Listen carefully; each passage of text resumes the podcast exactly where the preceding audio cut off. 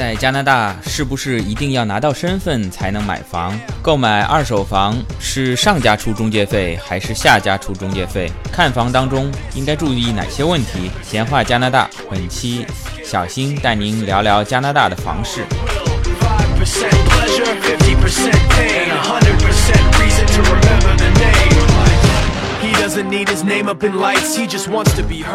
闲话加拿大，我是小新。这一期咱们来谈一谈在加拿大买房子的事情。为什么谈这个话题呢？相信大家也都看到了，国内呢最近因为外汇储备的问题呢是新政频出。呃，总而言之一句话就是不要把钱流出去，别让李嘉诚、王嘉诚跑了。而且特别提出了一点，就是咱们老百姓换汇啊，还有对外付汇，明确的提出购汇不能用于买房投资。其实啊，从咱们党。和政府的初衷是好的，咱们要维护人民币汇率的稳定，保障老百姓的钱袋子。但是不得不说啊，有些时候啊，这个经济规律啊，市场调节，这个是一个客观事实，不以人的意志为转移的。有的时候啊，你越是不让他换，他越要去换；你越是不让他买，他反而越要去买。其实换一种思路啊，咱们国人把钱换成外币，在国外购置房产、投资实业。那升值了，这不还是中国人的钱吗？虽然啊，中国的 GDP 在前几年已经超过了日本，名列世界第二。GDP 是这个国内生产总值嘛，但是日本的 GNP 啊，还是遥遥领先于中国的。GNP 的概念呢，就是说，除了在国内的生产总值以外，日本人。所持有的这些财富，在世界各地的投资的资产的回报啊，还是远远的高过中国的。那么，中国的老百姓拿钱出去外国炒楼，那最终赚了钱，有可能还是回来花在中国嘛？呃，没花在中国国内，也是花在咱们中国的老百姓的身上，这不也是挺好的一件事儿吗？而且啊，呃，咱们老的听友知道，在第三期我曾经讲过在加拿大住房的事情，因为那期除了买房，还有租房。针对具体买房的流程呢，就没有展开讲。当时也承诺给大家单独会做一期有关买房的话题。借此机会呢，这一期给大家详细的讲一讲。而且啊，相对咱们中国一线城市的房价呢，加拿大的房价呢还是比较经济实惠的。西边的温哥华啊，也是咱们华人比较多的地方，还有呢多伦多这两个大城市呢，前两年的涨幅也是比较快。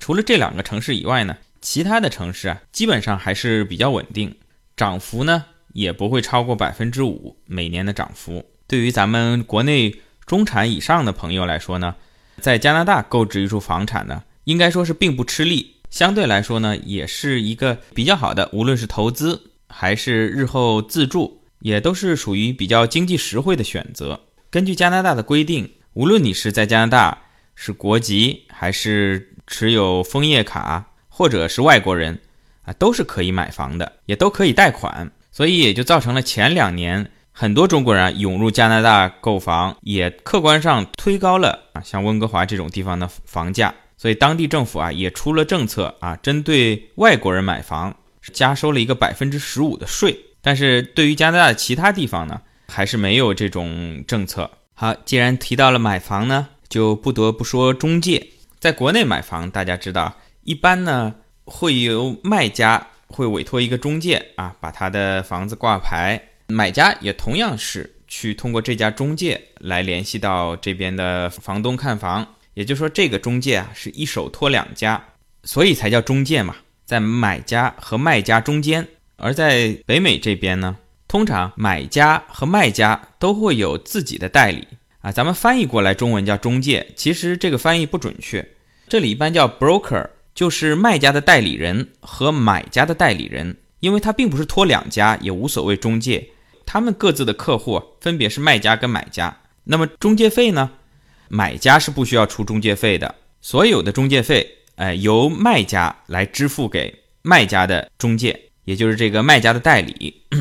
而且这个费用也不低，以前可能通常在百分之五左右。好比说卖家啊要卖一套房子一百万啊，他跟他的代理。谈好以后呢，就是五万的佣金，你把这套房子按照一百万的价格卖出去。那您说了，那买家这边的代理中介呃赚什么钱呢？呃，通常是这样子，买家这边的中介呢，会去找卖家这边的中介谈啊，我这边有一个客户，哎，看中了您的房子，我是代表他过来跟您砍价的啊，不管是一百万砍到九十五万也好，砍到九十万也好啊，这个客户呢是我带过来的，那么您最终成交的这百分之五佣金里面呢，您要给我一部分，这个具体是多少呢？我也不是中介圈内的人士，不知道是平分呢还是怎么样。啊，通常来说，可能卖家中介会拿到更多的比例，因为卖家中介啊，除了负责将房东的房源发布以外呢，还要对房东的房产进行评估，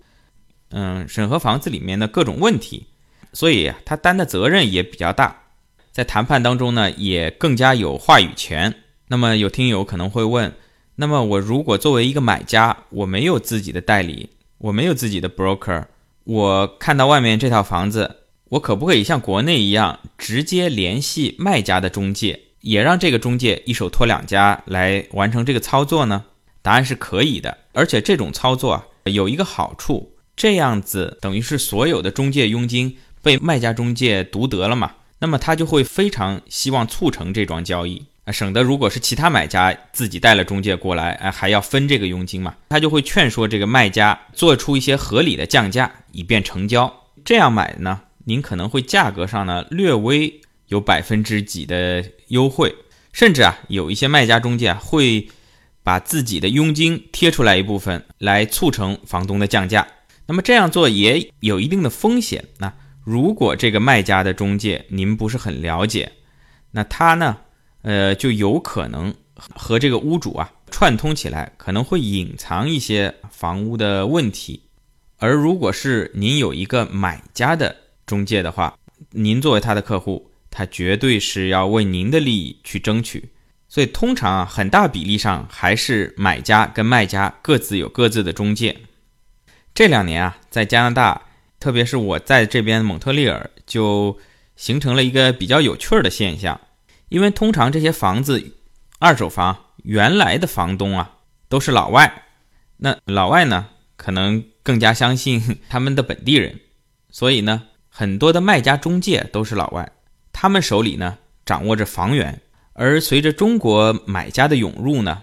那么咱们中国人呢很多情况下呢喜欢也是因为沟通的问题，也是喜欢找咱们华人作为自己的代理。那么就是说。很多的买家的中介呢，都是由咱们华人代理的，他们手里啊，掌握着客源，而且这边啊，无论您是买二手房，您还是买新房，您都是要通过中介去买的。开发商他也会找几个中介来代理他的房源，而您买开发商的新房呢，也同样可以通过您的中介去找开发商的中介去谈判。那么，如何找到您心仪的这个房源呢？去哪儿找呢？除了您平时常看这个报纸、电视上的广告，在加拿大这边呢，也有专门的网站啊，它上面有整个一个地区的地图，把您的要求放上去，也可以做一个相当于一个搜索引擎啊。您需要的是几个卧室、几个卫生间，是需要公寓还是需要独立的 house，需不需要有车库？你把这些条件放上去，然后再划定一个区域啊，它就会帮您搜索这边的房源。那您如果觉得自己搜索呢眼花缭乱的啊，一下搜出几百条、几千条的，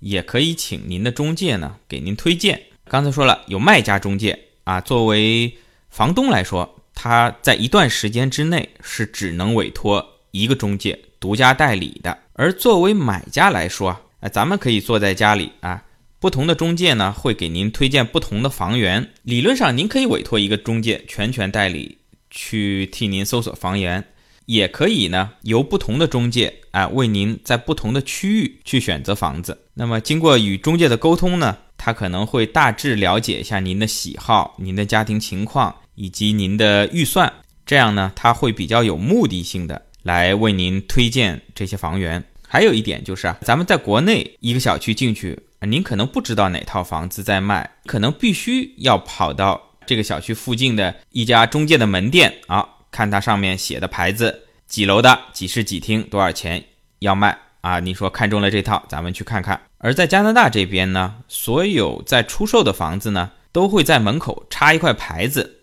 啊，上面会呢写上中介的联系电话，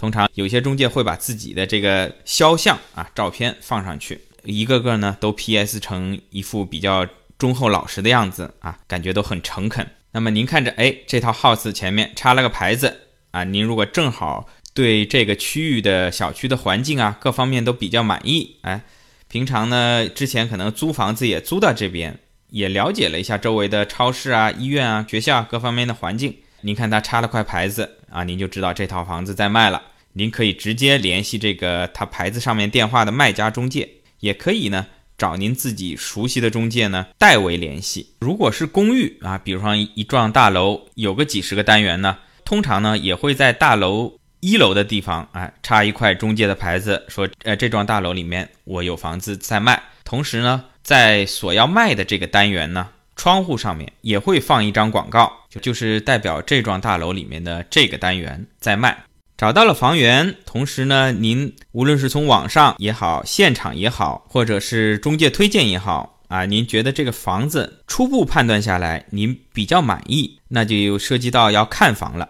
当然个别情况除外啊。据说前两年温哥华和多伦多房产火爆的时候。咱们很多中国的买家都是只要出来一套房源啊，就直接把现金拍过去，也不用看了，买了。那么咱们说通常的情况，通常情况你要先看一看。一般来说，所要出售的房子呢，咱们这边加拿大人呢，不像很多中国土豪拥有很多套房子，通常呢，人家也是卖掉一套再买一套，所以呢，很多情况下呢，房东是还住在这个房子里面的。呃，为了不干扰人家的正常生活。您呢，通常要提前二十四小时预约，当然有些时候也不需要预约啊。有些在售的房源呢，他会在咱们刚才不是说门口插块牌子嘛，他会在牌子上写啊，他有所谓的 open house，就是您可以不需要预约，直接跑进去看。但这个 open house 不是二十四小时成期的，它通常会写，哎，我这个房子每周日的下午我是作为 open house。您只要周日下午过来，您不需要预约，敲敲门进来就可以看房了。大多数在售的二手房呢，是需要提前预约看房的。即便房东已经不住在里面了，也需要联系房东的代理，也就是前面说的卖家中介，啊，来负责开门，或者他会把这个房屋的钥匙锁在一个有密码的小盒子里面，啊，锁在某个隐蔽的地方。如果您的您的代理跟房东的代理联系以后啊，他说什么时候可以看房，他会把这个钥匙盒的密码告诉您的代理，他就可以带您过去，直接用这个密码把这个盒子打开，取出钥匙来带您看房了。呃，那么这里也补充一个关于卖房的小知识啊，如果您以后在这边买了房子想卖的话，通常呢这边的中介呢是不建议您在房屋出售之前就搬出去这个房子的，因为啊这个房子啊。咱们知道，毕竟人在里面住着是有人气的，各方面呢维护的都非常好。嗯，但您一旦搬离了这个房子，也可能一两个月没卖出去，那这套房子尽管您可能会来打扫卫生，这感觉这个房子里面的气息啊就会差一些，不利于买家能够看中这套房子。说回来，您在看房之前，您做了预约以后啊，您去看房，在看房之前或者看房过程中，房东会提供一份声明给您，这个是一个魁北克的特色，在加拿大的其他省啊，一般不会有房东的声明，就是目前的这个房主对他这套房子的声明，包含什么内容呢？哎，包含我这套房子是几几年建的，我是什么时候买的。呃，我这个房产是几个人共同持有的，名字分别是谁啊？房东的电话啊，然后这套房子的取暖方式啊，是用电呢，还是烧油啊，还是烧气啊？物业费的情况啊，我这套房子有没有出租啊？目前如果有出租的话，租金状况是怎么样啊？之前的租房合同签到什么时候啊？然后我这套房子目前是有没有贷款啊？到什么时候啊？还包括啊，挺神的这边。就是说，因为这边很多房子啊，都是一些老房子，甚至一些豪宅啊，都是一些百年老宅。那么在这些房子里面呢，之前有没有发生过什么重大的暴力事件啊？甚至有凶杀或者闹不闹鬼啊？咱们国内基本上是无神论者，一般买房的时候不通常不会特意去问这些问题。呃，但在国外呢，这些您都要声明的。说实在的，作为百年老宅来说呢。个别有几个老人呢，在里面善终呢，这个呢是不需要做声明的。但是呢，呃，您一旦在里面曾经有过什么呃凶杀或者一些暴力事件呢，您作为卖家来说是必须要在这里面做声明的。如果您刻意的隐瞒，事后呢，呃，如果买家买到房子以后啊，跟这个邻居啊什么一打听，哎，发现里面确实是有这个问题的，那么他是可以把将您告上法庭，把这个合同作废，并且要求您赔偿他的损失的。那么还有呢，就是说这个房子是不是曾经漏过水啊？有没有淹过水啊？那大家知道蒙蒙特利尔市呢，它是在一个岛上，一条大河波浪宽啊，呃，曾经在七八十年代发过一次大水。差不多整个城市有一半的地下室被水淹过。那么您只要是买相对比较老的房子呢，房东都会在声明说曾经啊这里发过一次水，有淹过啊，但是我经过维修呢，已经是确保没有任何问题了。但还是要在此声明出来，这相对来说对买房者是一个保障。如果房东有什么刻意隐瞒的话呢，这些都是作为书面的证据，而不是作为口头随便说说的。您是可以拿这个房东的声明去跟他打官司的。刚才也提到了这一点呢，在加拿大的其他省份呢是没有的。之前也是看新闻，在加拿大的这个阿尔伯塔省省会埃德蒙顿呢，呃，有一栋房子里面呢发生了一起凶杀啊，整个一家五口呢是被灭门。然后没多久呢，说这套房子呢又在出售了。如果买家您不仔细查看的话呢，就可能买了一套凶宅。当然了，如果您在其他省份买的时候呢，您要小心一点。您呢要向这个房东提问有没有这些问题。您一旦问了，他是要如实的向您回答的啊。如果他在回答当中呃撒谎了，您还是追究他的责任。但是您如果不问的话，他是没有义务主动来陈述这些问题的啊。就是您不问，他是可以不说，合法的。而在魁北克呢？房东是有义务啊，即便您不问啊，他这个房东声明啊，都是这种政府统一格式的，除除了一些地方呢需要房东写东西描述以外呢，其他地方都是勾 yes 或者 no，包括我前面说的啊，之前是不是有闹鬼，都要勾 yes 或者 no 的啊，或者说里面有没有住过精神病啊，这都要勾的。你不是说我这个地方不填，假装不知道，这个是不行的，是必须要填的。所以说啊。这份房东证明啊，是一份相当重要的材料。如果您最终买这套房子，您要把它归档放好，在后面的贷款啊、过户啊，包括万一万一日后出现了什么问题，这份声明都是有用的。除此之外啊，这份声明里啊还会介绍一些呃关于这套房子呃装修或者更新的情况啊，我几几年曾经重新装修过我的这个，比如说。他有的时候会单独重新装修一下厨房、卫生间，是几几年的。然后我家里的家用电器啊，哪些是可以卖房子的时候送给你的，哪些呢？我是要带走的，也都会在这里面体现。呃，并且详细到什么程度呢？比如说他送给您啊一个电热水器啊，在北美这边大家都是用电热水器的，这个电热水器呢是几几年装的。呀，因为通常十年要报废嘛，啊，比如说今年一六年啊，我家里有台电热水器是一四年新买的，我也都会在上面做声明。那说到装修呢，插一句，这边跟国内呢是不太一样的。国内呢，如果同样两套一模一样的房子，一套呢是普通装修啊，一套呢是装修的稍微好一点的，那么价格的差异呢是不会太大的，因为房价可能更多的是在地价，在这个房屋本身的价格。装修有些买家很豪气的说啊，你这个装修呢，我总归要敲掉重装的，对我来说没有意义。甭管您卖家啊磨破了嘴皮子说啊，我当时花了多少钱、多少精力来装啊，人家一句话啊，那您大不了拆走。但在加拿大这边呢，却是不同的。各位，您如果在卖房的时候呢，如果把这个房子装修的好一点呢，不但是成交的速度会快，而且呢，这个房价呢，你也可以提很多。是绝对可以把您装修的这个钱给赚回来的，甚至啊，我听有的中介说起过，当然这可能是他的销售技巧。他说啊，比如说这套房子五十万，有的时候啊，房东为了把房子装修的漂亮一点出售呢，他会花五万来装修啊，那等于五十万的房子加五万的装修，那么这个时候他能卖多少呢？他能卖六十万。一旦这个房子装修的很漂亮，就很容易成交。而且呢，对买家来说呢，对买家来说呢，哎，也并不亏，因为老外很多这些都是 DIY。前面说的五万呢，可能是他买材料的费用，但人家在里面捣鼓捣鼓，那花的时间也是成本呢，帮您全装修好了，省了时间，省了力气，呃，那您就多掏个十万，直接入住也图个省心，并且什么呢？您如果五十万买好，自己花五万去装修呢，您不但要自己操心买材料、找人工啊。要么自己做，要么呢，如果雇人做，您还得看着。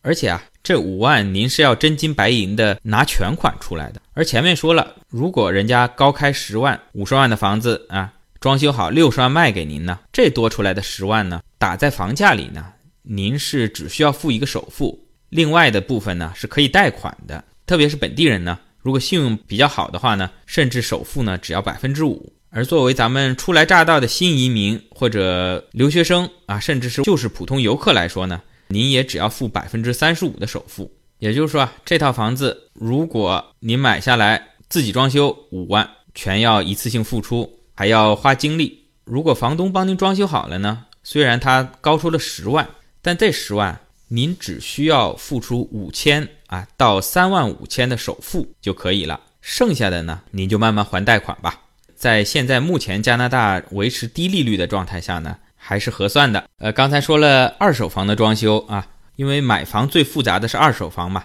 如果您买开发商的新房的话呢，我就在这边穿插的讲，在这边所有的新房都是装修房，没有像国内一样卖毛坯房，您自己装修的。开发商会给您一份声明，列出这套房子的一些质量标准以及装修标准。您在上面呢看了以后呢，也是会签字的。然后呢，送哪些家电？家电的保修政策是几年？新房开发商可能给您的所有的保修是五年，代理可能特别提出里面的家用电器是一年或者两年。新房还要注意的一点呢是，开发商卖的都是精装修的房子，但是在你买的时候啊可能还是毛坯房。这句话怎么理解呢？我觉得这边的开发商啊，这种操作模式啊还是挺好的，兼顾了方便。呃，和灵活性，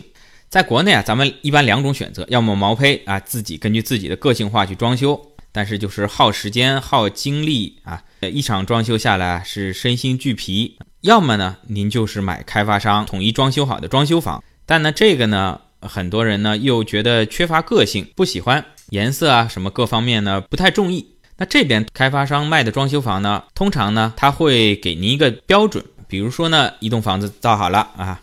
它总共呢有三十个单元，一室一厅啊，两室两厅，三室两厅，各十套。他会呢各拿出一套，全部装修好，然后说啊，你买的房子呢，我们就会以这个标准给到您啊。地板是什么什么牌子啊？家电啊，然后厨房的台面、卫生间的马桶基本上是这个样子的这个规格。然后您跟他签约好以后呢，您可以呀在同样价格的基础上选择啊，比如说地板。它的样板间是深色的，它会有几种选择啊。你说我要选这个浅色的地板，然后呢，厨房的呃台面你本来是白色的啊，我要换成深色的。然后呢，比如说卫生间的马桶啊，你现在是这个牌子的，我不喜欢啊，那我可能加个几百块钱啊，你给我换带自动清洗的啊。一，您是可以在相同价格的范围内做一些个性化的选择；二呢，您是可以加钱做一些升级的。除非您说我我看中了这套样板间，我就买这套了。您买其他房子呢，在您签合同付款的时候呢，它还暂时是毛坯。一旦合同签订，开发商会抓紧在一到两个月之内完成这个精装修。再说回来，说二手房的房东声明，这个房东声明呢，房东本人是要签字的，同时呢，卖家的中介也要签字。这也就是为什么我前面说卖家中介他担的责任比较大，所以可能。Maybe 中介费他也是要拿大头的，对这些东西他也是要负责的。一旦未来出现什么打官司啊，各方面问题呢，他也是要承担连带责任的。嗯，你是不是跟房东联合起来欺骗买家？好了，说了这么多的卖家声明，您看这个声明呢，相当于一个书面看房，挨下来啊，再跟您说说实地看房。约好了房东，中介呢可能开着车啊带您过去看。啊，具体看些什么呢？在这边呢，通常很多咱们华人也也是买的独立屋，通常呢，您就要看看整个房屋的结构、外形，包括外墙啊，没有裂缝，因为很多房子相对比较老嘛，有没有倾斜啊，窗户的情况啊，后这个院子的情况啊，包括周围小区的环境啊，当然，我这里说的小区是社区的概念啊，因为在国外是没有带围墙的小区的。所有的房子呢都是靠马路的，也可以看看这个房子靠的是个大马路呢，还是个小马路啊？如果大马路相对来说呢，出行比较方便啊，坐公交车，但是呢车子比较多，噪音比较大。如果您比较看重安静的话呢，那肯定靠大马路的房子您是不选择了。而小马路呢，通常比较幽静。虽然是没有小区的围墙，但是呢，一般人也不会舍近求远来绕这条偏僻的小路啊。所以说呢，您自己开进来比较方便，而外人呢，通常也不会过来。说到靠马路呢，这儿咱们免费赠送一个选房的小知识。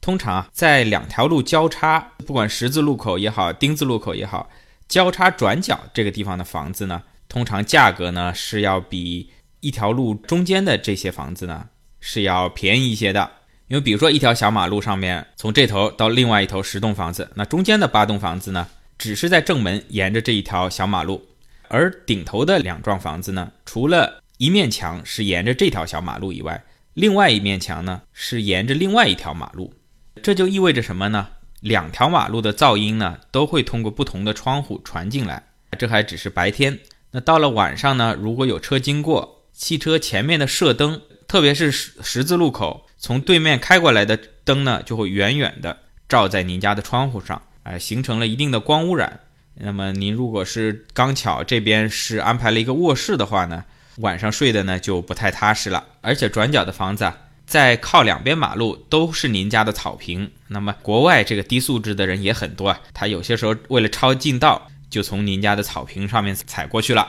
呃，这也是不利的一点啊。所以如果您想买转角的房子呢？啊，您就可以再多跟他砍砍价，就是同等类型的房子，在转角位置的是要便宜一些的啊。除此以外呢，您看房子还要看它的装修啊，跟它的声明是不是符合，特别是他在声明中已经会坦白了一些关于房子的问题，比如说曾经几几年淹过水，你看看有没有当初的水渍啊，各种家用电器的使用情况啊。除此以外呢，除了硬装修呢，您还可以看看这间房子的软装、窗帘。家具包括一些照片，通常这些家具之类的呢，房东是不会赠送的，是要带走的。但是您可以通过这些陈设来了解一下原来房东的品味，包括房间是不是打扫的干净，也看得出，也看得出房东呢对这个房子平常的使用呢是不是爱惜，呃，维护呢是不是到位啊？另外，咱们中国人也挺讲风水跟人气的，比如说您看看他这个照片墙啊。原来的房东啊，子孙满堂啊，而且这个小孩子都是呃名牌大学毕业，有的会把他们这种大学毕业甚至博士、硕士毕业的照片啊挂在墙上。这些呢，可以使您从另外一个侧面呢，对这个房子呢有一些深入的了解。当然了，呃，这些东西啊，您不能全信。在这边啊，卖房的时候呢，它有一个专业术语叫做 staging。就是 stage，就是这个舞台的意思。有些人啊，会了为了把房子卖个好价钱，或者说加快成交的话，他会请专业的公司啊来对他的房子进行布置，包括这些家具可能都不是房东的，可能都是这家公司借给他的假的。他会根据您买房人的心理啊，帮您像排舞台剧一样啊，设计一整套的这个套路，包括您在看房的时候，家里啊，房东在播放什么音乐，看什么电视。特别是老外喜欢喷一些香水，哪种香水的味道会刺激购房者做出这个非理性的决定？这都是套路，不能完全因为这些软装潢，您就下定决心买这套房子，还是有可能中套路的。所以啊，其实我在自己看房的过程当中呢，我觉得有一点，作为我个人来讲，我觉得是挺重要的。就是啊，您可以去跟这个房东做交谈啊，即便语言不通，可能通过翻译跟他做交流，看他的眼神啊、表情啊，通过这个呢，呃，侧面了解一下他的人品啊。咱们很多听友相信也是阅人无数啊，那比我有经验啊。有些时候可能通过短短的交谈就可以看出这个卖家他是不是一个八面玲珑啊、比较狡猾的人呢，还是一个老实人啊，相对来讲比较可信。相比咱们有些朋友看房可能比较不习惯于房东也在房间里啊，希望那个其他闲杂人等能够回避。我看的时候呢，我就喜欢跟房东聊天儿，这也就是为什么在之前我也提到过，这边卖家的中介他。通常会建议房东在售出之前不要搬离他原有的住宅，因为即便是再好的中介，他对您房子的了解还是不如您房东本人了解嘛。很多时候，房东呢也会主动的跟这个客人介绍他这个房子的特点，比如说，哎，你看我在这个地方，我当年自己设计了一个小柜子，就很好的利用了这一块空间啊，做了一个柜子。我在这一块儿啊，我做了一些什么改动，以便于您更深入的了解这套房子。这样下来看一套房子，基本上您要花个三十分钟到一个小时的时间，来仔细的对您比较感兴趣的这套房子做一个观察。当然了，如果这套房子呢，您从外观首先第一观感您已经绝对排除了啊，那么也没有必要浪费时间了啊，大概五五到十分钟走个过场啊，礼貌性的看一下，您就撤了。但是您如果是说对这套房子比较有兴趣的话，那您就要仔细了。呃，上上下下的花三十分钟到一个小时啊，去看，去跟房东聊天儿，甚至可能看一遍，回到家里觉得有什么东西漏了啊。您既然对这个房子很有兴趣啊，那你也别不好意思跟您的中介说啊，能不能再约时间啊？针对这个一二三这三个问题，再进行一次短暂的看房，这也是可以的。哎呀，光一个看房就讲了这么长时间，是不是有点啰嗦？本来打算一期讲完的啊，现在看来可能要分这个两三期才能把整个这套买房的流程给大家详细的做一个介绍啊。因为这个买房毕竟不像上次我讲买车，这个房产的价值啊还是远远的要大于辆车啊，所以咱们也必须慎重。那么看房之后后续的这个流程，咱们下期再说。谢谢大家！如果您觉得对您有帮助，欢迎转发给身边的朋友们。谢谢。